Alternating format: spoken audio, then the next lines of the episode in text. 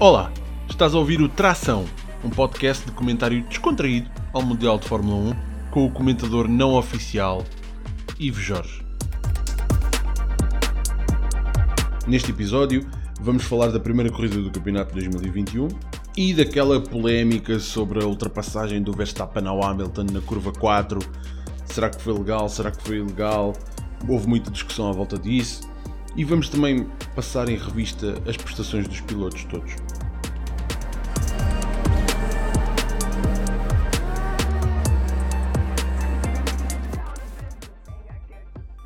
O campeonato arrancou no último fim de semana de março, no Bahrein, e a corrida até nem foi nada má. Não foi Monza de 2020, nem a Alemanha de 2019, eu sei. Mas também não foi como nas primeiras corridas no início dos anos 2000, em que eu ainda me lembro disso, que era tipo, as corridas eram a hora de almoço, estavam quase 40 graus e mal havia ultrapassagens. As ultrapassagens que haviam era porque os motores explodiam, iam explodindo com o calor.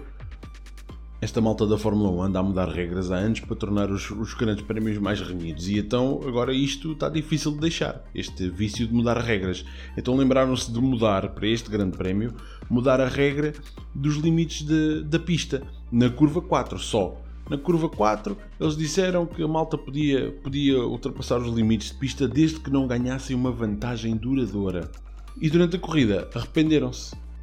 É tipo eu quando decido sair de casa para ir dar uma corrida equipe, metal, música, coisa, vou para sair de casa, arrependo. Pronto, volto para trás. Isto da curva 4, como estava logo de se ver, deu molho. Porque a direção da corrida disse que os pilotos podiam ultrapassar os limites na curva 4. Porque é o limite exterior da curva, né? E durante a corrida, os ganhos de tempo que isso podia dar aos pilotos não eram assim muito significativos. Os pilotos só não podiam exceder os limites da pista na curva 4 se com isso ganhassem uma vantagem duradoura. Isto é, pronto, uma pessoa deduz se, se ultrapassassem outro piloto por fora da pista, né? Acontece que a Red Bull e o Verstappen interpretaram essa regra como: ok, tu conduzes dentro dos limites e se acontecer ultrapassar os limites da pista, aconteceu, não há crise. Pronto. A Mercedes e o Hamilton interpretaram esta regra da curva 4 como uma coisa diferente. Não foi bem como a Red Bull. A Mercedes foi mais: olha, está a valer tudo ali, bora usar. E o Hamilton ultrapassou os limites da pista na curva 4 só por 29 vezes. 29 vezes. Alguém fez as contas, não fui eu, Uh, e a pessoa que fez as contas disse que, não respeitando os limites da pista, os pilotos que fizessem aquela curva mais, mais por fora podiam ganhar um décimo de segundo por volta. Ou seja, o Hamilton deve ter ganho para aí quase 3 segundos com esta brincadeira para o Verstappen durante aquelas 29 voltas, porque se é um, se é um décimo por cada volta, 29 voltas dá quase 3 segundos. Esta polémica toda por causa da curva 4 é aquilo que está a dar cabo da cabeça de muita gente. É se 3 segundos numa corrida de Fórmula 1, primeiro, se são uma vantagem duradoura. Pá, quando 1 segundo é uma eternidade, se calhar 3 segundos são uma vantagem duradoura. Não sei. Eu cá acho que eles não tinham nada que abrir essa exceção. Se a corrida tem que acontecer dentro da pista, é dentro da pista, meu. Nem todas as curvas, não era preciso, tipo aquilo. Então, o homem passou 29, 29 voltas a passar ali à, à grande e à francesa, a ganhar tempo ao outro. O outro vem de trás lançado, consegue ultrapassá-lo a usar o mesmo percurso que ele usou durante 29 voltas e não conta. É estranho, não é? Agora vamos passar aos pilotos. Em último lugar qualificou-se o Mazepin, foi a primeira corrida dele na Fórmula 1. Epá, e o Mazepin teve muito bem, muito bem mesmo, enquanto a estrada era a direito porque à terceira curva o carro estava espetado no muro. Eu, por acaso, já estava à espera disto, por duas razões. Primeiro, o Mazepin pode ter herdado o carro do Grosjean, e toda a gente sabe que o carro do Grosjean adorava os muros e adorava os outros carros em prova. O carro do Grosjean só não gostava era de terminar corridas, não, não era com ele. Em segundo lugar, isto não surpreende ninguém que já tenha visto no YouTube os vídeos de russos a conduzir. Em penúltimo ficou o Alonso, que não terminou a corrida. Por acaso eu tive pena que o Alonso não terminasse a corrida, porque passou o fim de semana todo a dar lições à malta nova que ali anda e tive pena, pá, mas eu acho que ele, veio, ele tem aquele espírito de luta dele, eu acho que as próximas corridas estou curioso, estou curioso para ver o que é que vai fazer o Alonso. Em 18 ficou o Latifi. O Latifi mantém a sua espantosa regularidade. O Latifi só faz dois resultados: ou não termina, ou termina em último. 17 foi o Gasly. Pá, depois de uma qualificação espetacular, ele qualificou-se em quinto lugar. Uh, foi pena. Foi pena porque teve uma corrida para esquecer. Ele, ele, ele não conseguiu desviar-se do Ricardo e bateu na traseira do, do Ricardo que arrebentou com a, com a asa dianteira dele e ele depois, olha, nem conseguiu. Teve que ir à boxe, arruinou completamente a corrida. A corrida prometia, porque ele partia de, P, de, de P5. Foi pena. Em 16 lugar ficou Mick Schumacher. Só uma corrida não, não dá para ver grande coisa, não é? O, o nome Schumacher promete, mas nós não sabemos se o Mick Schumacher é tão bom como o pai.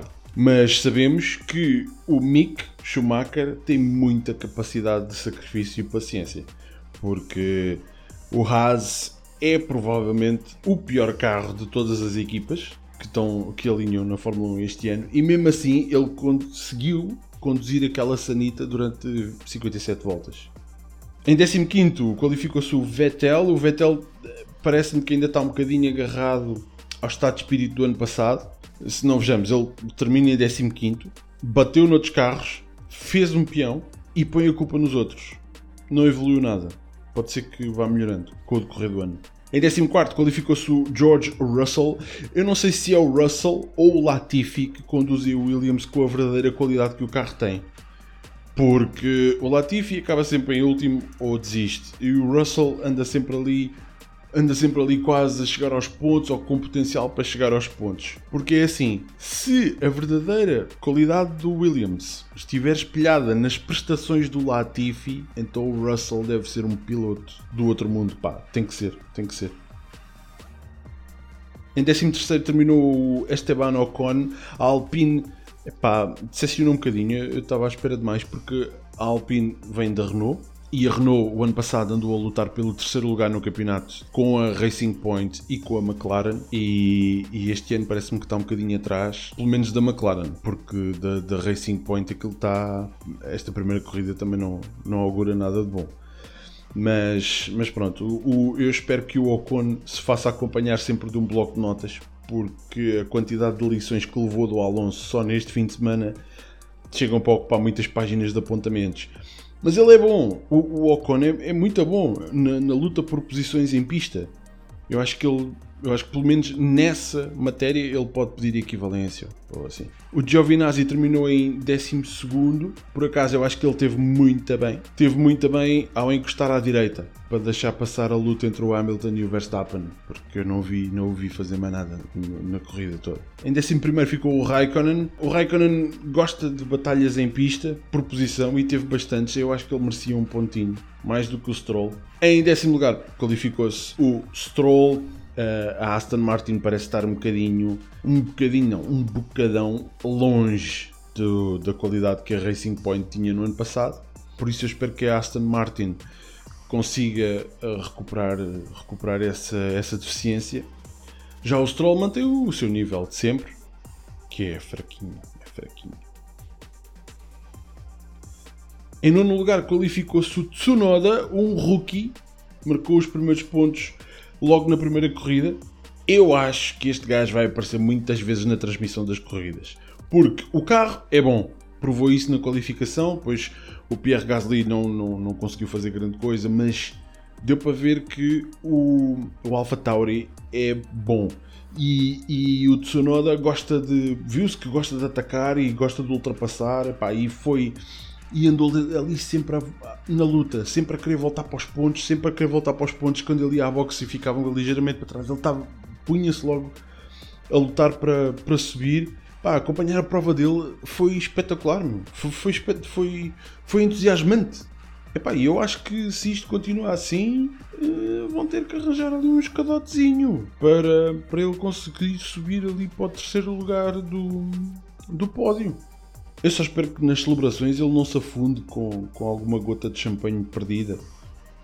Em oitavo lugar qualificou-se o Carlos Sainz, o Sainz saiu da McLaren para a Ferrari. O Sainz sobreviveu à primeira volta, como ele queria, ele disse que queria sobreviver à primeira volta e depois fazer o, o grande prémio todo. E depois, durante a corrida, preocupa-se em terminar nos pontos. Pronto, era o objetivo dele. Eu acho que ele, ele é competente e nota-se que está um piloto melhor e mais competitivo. Eu acho que ele vem melhorando de, de ano para ano. Ele está, está a ficar mais agressivo. Acho que de, de, durante os tempos da McLaren ele, ele melhorou essa parte. Por isso estou curioso para ver. Se o Ferrari for muito melhor do que era o ano passado e der para lutar, acho que vamos ver coisas interessantes em sétimo lugar ficou o Daniel Ricciardo, na primeira corrida que fez com a McLaren.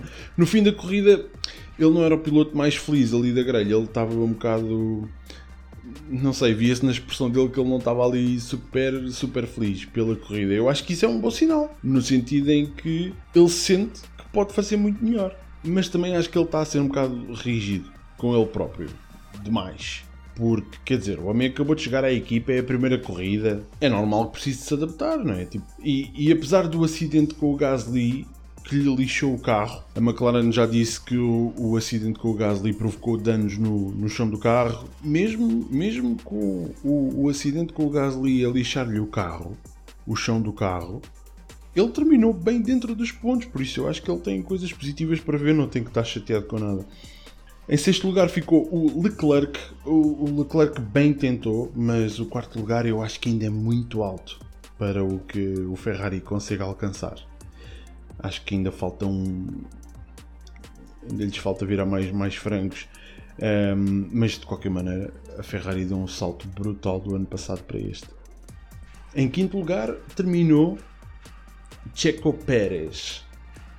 Eu acho que o Pérez está a conduzir como nunca ainda há dois ou três anos andava, andava na Racing Point a empurrar um, um ainda jovem Ocon contra os muros sempre que o ultrapassava ou tentava ultrapassar.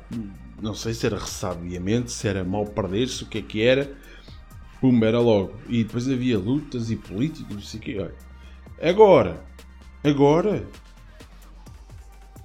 começa corridas em último, faz, ultrapassa ali o pelotão inteiro para chegar aos, aos pontos e ainda a lutar por pódios, às vezes até ganha, ganhou, ganhou a corrida no, no Bahrein a vir de último, agora saiu de último outra vez por causa daquele problema que ele teve na, na, volta, na volta de formação da grelha, o carro desligou-se, ele teve que sair da grelha, da grelha, da, da linha da, das boxes e mesmo assim vai até ao quinto lugar.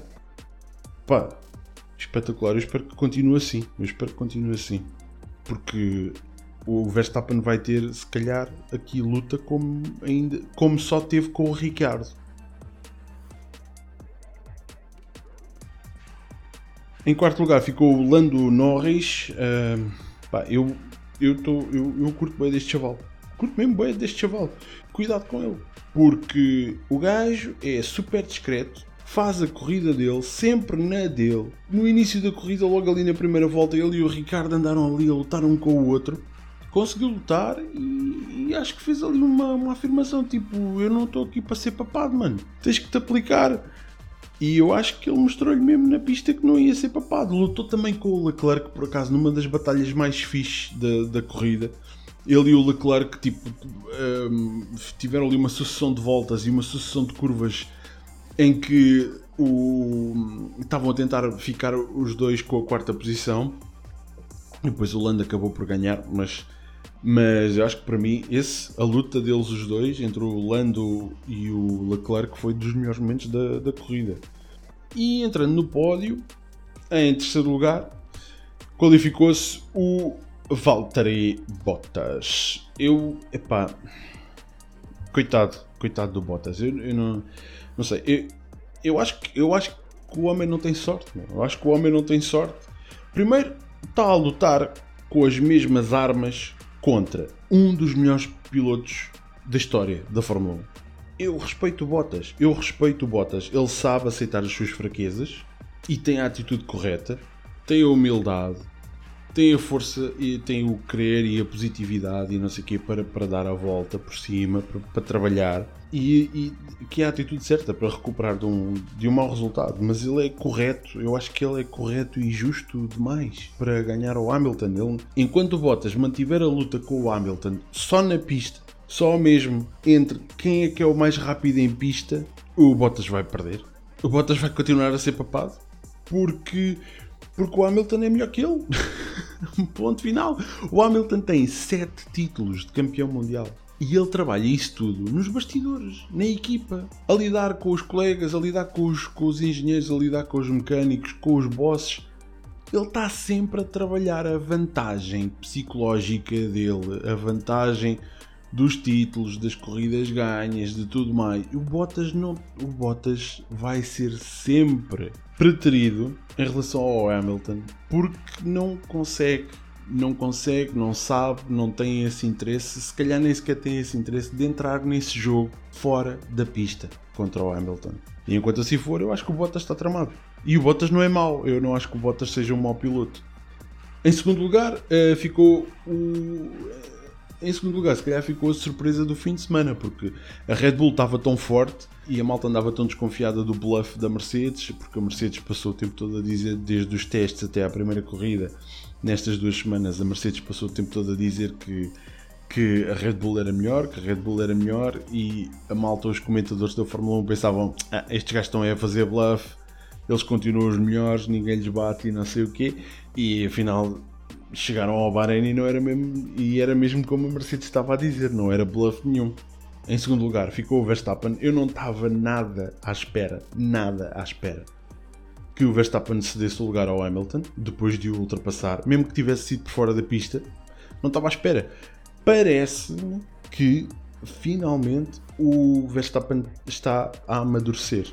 Porque enquanto o Verstappen pilotava de cabeça quente, eu acho que era, ele era fácil de bater. Ele não intimidava. Ele não intimidava pilotos como o Hamilton, como o Alonso. Ele não enquanto ele era imaturo e pilotava de cabeça quente e queria era, e andava a porrada com o Ocon porque ele não o deixou passar e não sei o quê, pá, isso isso era fácil de ganhar. Agora, um Verstappen com juízo, eu acho que é muito perigoso. Além disso, ele deu-nos a todos, a, todos os que viram a corrida, ele deu-nos umas excelentes últimas 10 voltas. A maior confiança que o Verstappen tinha nos pneus, que eram mais novos do que os do Hamilton, tinham tinham menos voltas, foi o que lhe permitiu atacar e fazer aquela ultrapassagem na curva 4.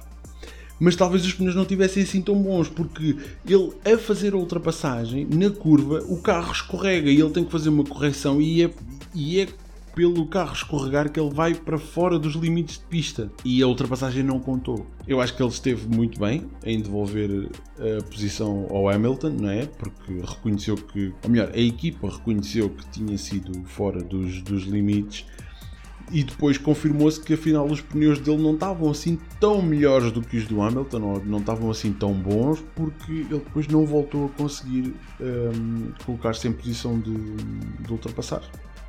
Em primeiro lugar, o vencedor da corrida, talvez uma surpresa para, para alguns, foi o Lewis Hamilton. Pronto. E, e este gajo é só o melhor piloto da Fórmula 1. E não é muito difícil. Um, ele comete um erro a cada 3 anos. Pai. Vê-lo a defender-se do Verstappen naquelas últimas 10 voltas da corrida foi foi espetacular, meu. Eu estava sentado na beirinha do sofá a ver a TV, não, nada me distraía. Nem mensagens, nem telefonemas, nem a campainha da porta, nem estender a roupa. Por acaso a roupa ainda está para estender. Obrigado por ouvires este episódio do Tração. Se gostaste, lembra-te de subscrever e avaliar o podcast na tua plataforma de podcasts. Uh, estamos no iTunes, no Google Podcasts, no Spotify, por aí fora. Eu agradeço todas as avaliações que vocês queiram dar, porque todas as avaliações contam para que este programa possa continuar no ar e a ser ouvido por mais pessoas. Se não concordares com as minhas opiniões, não nos avalies, atenção. Um, envia antes um e-mail ou uma mensagem privada no Twitter e um dia faço um episódio especial só para responder a estas mensagens.